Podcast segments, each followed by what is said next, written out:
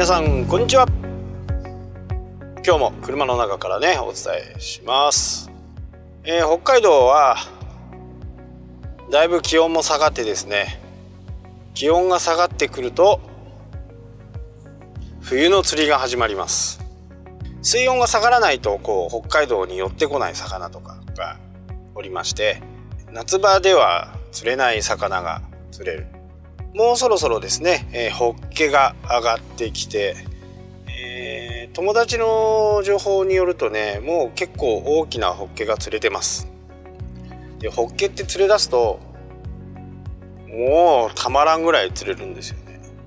漁師かっていうぐらい忙しいんですよね。その代わり回遊魚なので、えー、その場からいなくなってしまうと、えー、次はいつ来るのかわからないという今度は待つような、えー、釣りになるんですが大抵はね、あのー、足場が悪い岩場とか、深いところにね、えー、いる、まあ、防波堤の中に入ってくると結構浅いところで釣れるんですけどね。あとはカレー類はね、え冬に産卵のためにね寄ってくるんですよね岸側にね。そうすると釣れる。あらカレーもねあの煮付けにしてあら美味しいですしね。ホッケはね、えー、まあいつ食べても美味しいですよね。結構でかいの釣れますよ。40センチぐらいのがね ボンバン釣れるんで。でうちの冷蔵冷凍庫もそろそろね、えー、だいぶ空きが増えてきて昨日だったかな最後のニシンを食べてね、えー、またニシンでも釣りに行かなきゃダメかなと。まあニシンも回遊魚ですね、えー、この冬場の時期、えー、はまあ、脂が乗ってあまり美味しくないというふうに言われるんですが春の魚ね、え3月、え4月そのぐらいにあの放卵して卵を抱えてね、えそのためにこう基地に寄ってくるんですよね。まあそこを私たちみたいな釣り人が釣るみたいな感じですかね。でもう莫大な量なんでね世間で言われている魚が取れないとか、えー、言われてますけどあれはもう、何トンクラスのね話です。でまあ外国日本のね、えー、協定みたいな漁師の中の協定ですね自主規制みたいなもので、えー、カニとかは小さいサイズだと、えーリリースしなきゃダメだとかそういうのがしっかり決まっているんでそれ以下のものをねもし水揚げしても誰も買ってくれない。まあ違法な操業で取れたね魚なんで、それは誰も買わない。ということは、え取るのもやめる、まあ、手間はかかりますよその代わり。一匹一匹ね、えー、サイズをギリギリのとこだなって思うのはサイズを測ってね、えー、リリースするわけですから。ただ諸外国、まあ、近隣のね、えー、韓国中国の、えー、船はねごさっと全てを持って帰るみたいな感じなんで、えー、問題が多いんですけど、まあ、カニの場合はねそれ多分間違いないと思います。ただサンマとか鮭これは、えー、漁獲高がね減っていると言われていますがまあ僕の見解は魚はそんなに減っていないと。ただ気候が変わってこの水温の変化とか潮の黒潮とかね、えー、の変化で今まで取れていた場所で取れなくなっただけっていうこと。通常日本の、えー、周り領土問題まあこれね政治の問題にもちょっと絡んでくるんであまり言いたくないんですが EEZ って日本の国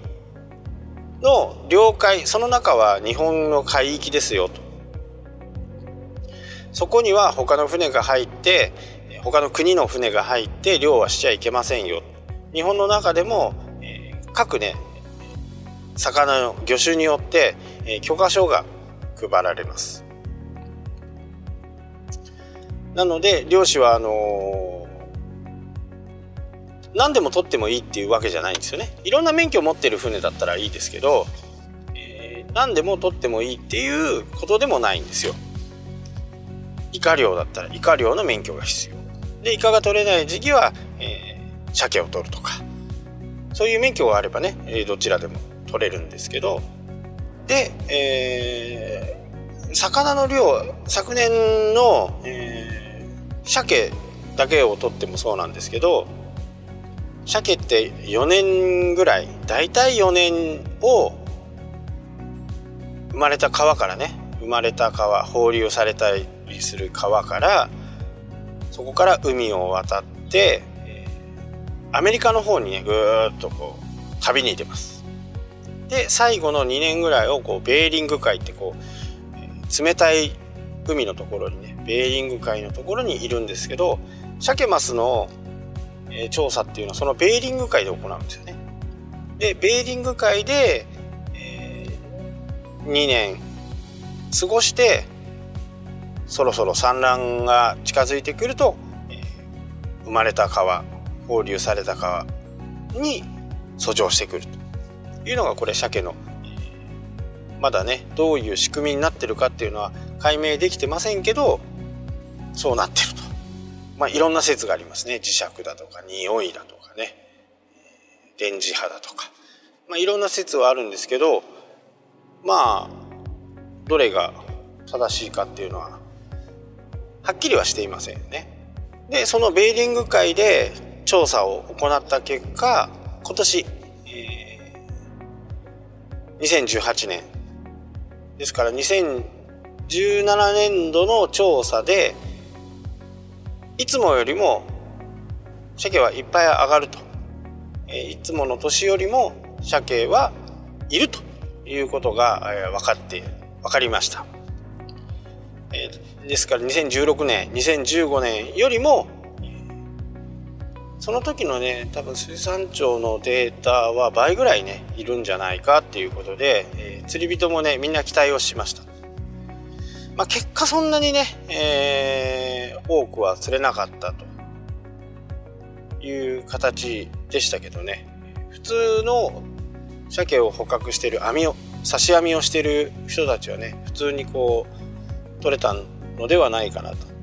不作になったという話はあまり聞きませんでしたしただいくらは高かったですね。いくらはやっぱりちょっと高かった。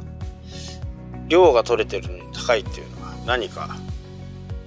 おかしな話だなというふうに感じてはいましたけどまあそんなに値が下がらなかった。で、えー、そのね天気水温とか潮の流れで鮭はいるのに日本に来ないっていうのはこれ確実に水温とか潮の関係でそこからいなくなったっていうことなんですよね。でまあ僕なんかは釣りが好きですけどね例えばあのー、同じ魚の気持ちにななるようにこう釣るんですけどえー、魚も居場所がいいところってあるんですよ。自分が、えー、ここにいたいなっていう。根魚って分かりますかね？こうごっつい岩場の中にいるような根魚。何がいいまあ、代表的なのはカジカとか、え、アイナメとかそういったものはえ岩場の中にいたりするんですけどそういう魚っていうのはまあ特性を分かればねこれも何でも特性なんですよ前前も結構言いましたけどそのね主たるものは何なのかっていうところを僕はちょっと、え求めすぎる傾向があるんですけど産卵の時期とかこう岸に寄ってくる時ってまあ大体岸に寄ってくる時は産卵の時期なんですね。で産卵の時期っていうのは水温がこのくらいになった時に産卵するっていうのが各ね魚によっても違うし季節によっても違うしそこを考えたりするとまあアイナメって言って分かんないかもしれないですけど基本産卵前のアイナメはずっとこうカップルでいます。なのでまあちょっと残酷な話ですけど、えー、メスが釣れたらオスが必ずその近くにいるということなんですねなので、えー、そこの場所っていうのはその魚アイナメにするとアイナメちゃんが居場所がいいところにこういるわけですよ。ということはそのもし、えー、オスメスがね、えー、連れてしまっても時間を置けばですねまたそこに違うアイナメが入ってくるんですよね。まあ一等地ってことです。よく魚が釣れるのは大体いいつも決まっているんですよ。よっぽどね台風とか、えー、嵐とかそういった形で海の中が変わらない限りいつも大体同じところにいますまあ言ってしまうとねこう松茸狩りみたいなキノコ狩りのね松茸松茸の名人って自分のポイントがありますよねそこで松茸を、えー、うまく上手に取るとその胞子が残ってまた翌年そこに松茸ができるこれと同じように魚も釣れる場所っていうのは大体決まってるんですよね。そこは居心地がいいってことです。魚からすると。でそこに、えー、糸を流すと。で、この、えー、鮭がね、えー、例年よりも取れるはずだったのが取れなか取れないっていうのは、まず海水温が上がってるのか下がってるのか。海水温はね、あんまり変わってないんですよほとんど変わってないんですけど、えー、温暖化って言われるのは東京とかねそういう都心の気温がぐんと上がって他は変わってないわけですよね。もし温暖化っていう話になると全世界が温暖化にならないと温暖化ではないですよね。なので東京がだけが上がって他の日本の各地が上がるっていうのはそれは多分ヒートアイランド現象でそこの部分だけ何らかの要因で上がっている。地球温暖化っていう大きな大きな部分でくくると地球全体が1度2度上がる。っていうんだと分かるんですけどじゃあ東京は上がってるけど札幌はどうなの？まあ札幌じゃなくて世界のね、えー、基準はどうなのっていう話になるわけですよでも他はね逆にこう低いところも出てくるんですね。なので魚もそうで、えー、今年はサンマが取れないっていうふうに言われてましたけど実際は最後70円ぐらいになりましたよね。価格が消費者による価格イコール取れてる量でと思ってください。でサンマの平均って大体100円ですよね。100円なんで100円より上がってると取れてないんだな100円より下がると取れたんだなっていうふうにまあ思ってもらっていいですけどまあ何のためにそれをが必要なのっていうこともありますけどまあただねあのー、こうなぜねこういう話を今日したかっていうのはニュースとかテレビとかラジオまあインターネットのニュースソースもそうですけど全部を信じたらダメです。どこかにね有利になるようなことを言ったりね平気でニュースはしますからそれをまともに受けちゃうと本当に良くないですよね。でそれである意味洗脳されていくわけですよ。まあこれだけ高齢者がいるとね税金上げなきゃダメだな消費税上げなきゃダメだなってなんとなくこう日本の雰囲気を変えていくわけですよね。でも実際どうなのかっていうと戻してもね今あの日本の政府っていうのは単年度でいうと黒字です。まあ今までの長期の借金があるんで黒字にはならないんですけど単年度でいくと黒字。まあ多分そういうそれらのこともねなかなか出てこないんでしっかり調べないとわからないんですけどまあ赤字だ赤字だって言うし高齢化社会になっていくし人口減少するし今の経済活動をしてる人たちがね担をしなきゃならないっていう話でこれ終わっちゃうんですよね。そうするとそれをこうある程度こう頻繁に聞かれる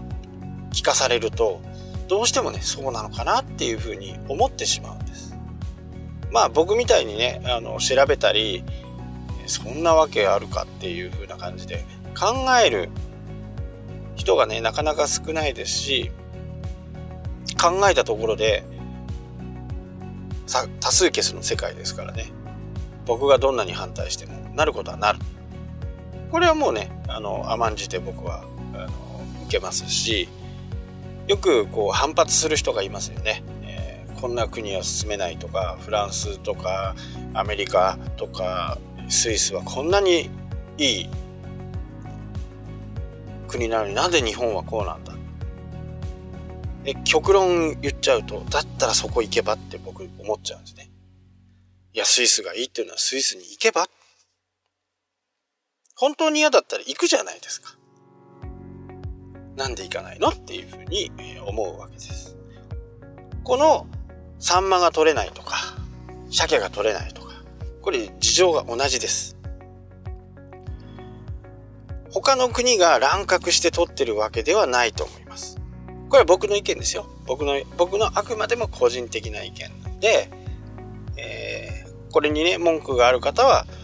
まあ甘んじて受けますけど、僕の調査、調べた結果では、鮭の量は普通。サンマの量も普通。ただ、そういう大型船が来て、韓国の大型船が来てね、日本の経済水域外ですよ。EEZ 外で、えー、韓国の船が来て、そこで、えー、根こそぎ持っていってる。決してね、韓国を擁護してるわけじゃないんです。えー、韓国は僕からするとあまり好きくない国ですから、擁護してるわけじゃないんですけど、えー、大きな船でね、えー、そこでそこはね網をと網を仕掛けるだけの大きな船でどんどんどんどんそこでこう効率面にして冷凍にして小さい船が韓国からやってきてその船で運ぶというこうなんかピストン運動ピストン輸送みたいな形をね、している。でじゃあ日本の船はどうなのかっていうとその韓国の大型船と言われる船のまあ5倍も10倍も大きな船で取るわけですよだからねどこどこが乱獲して取ってる取ってるとかなんなんとかっていうね話とまたちょっと違うんですよね規模がねそこをじゃあ、えー、数字で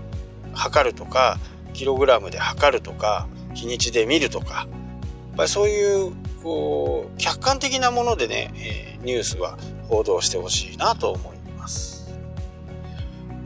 まあホッケの話からねこんな話になってしまいましたが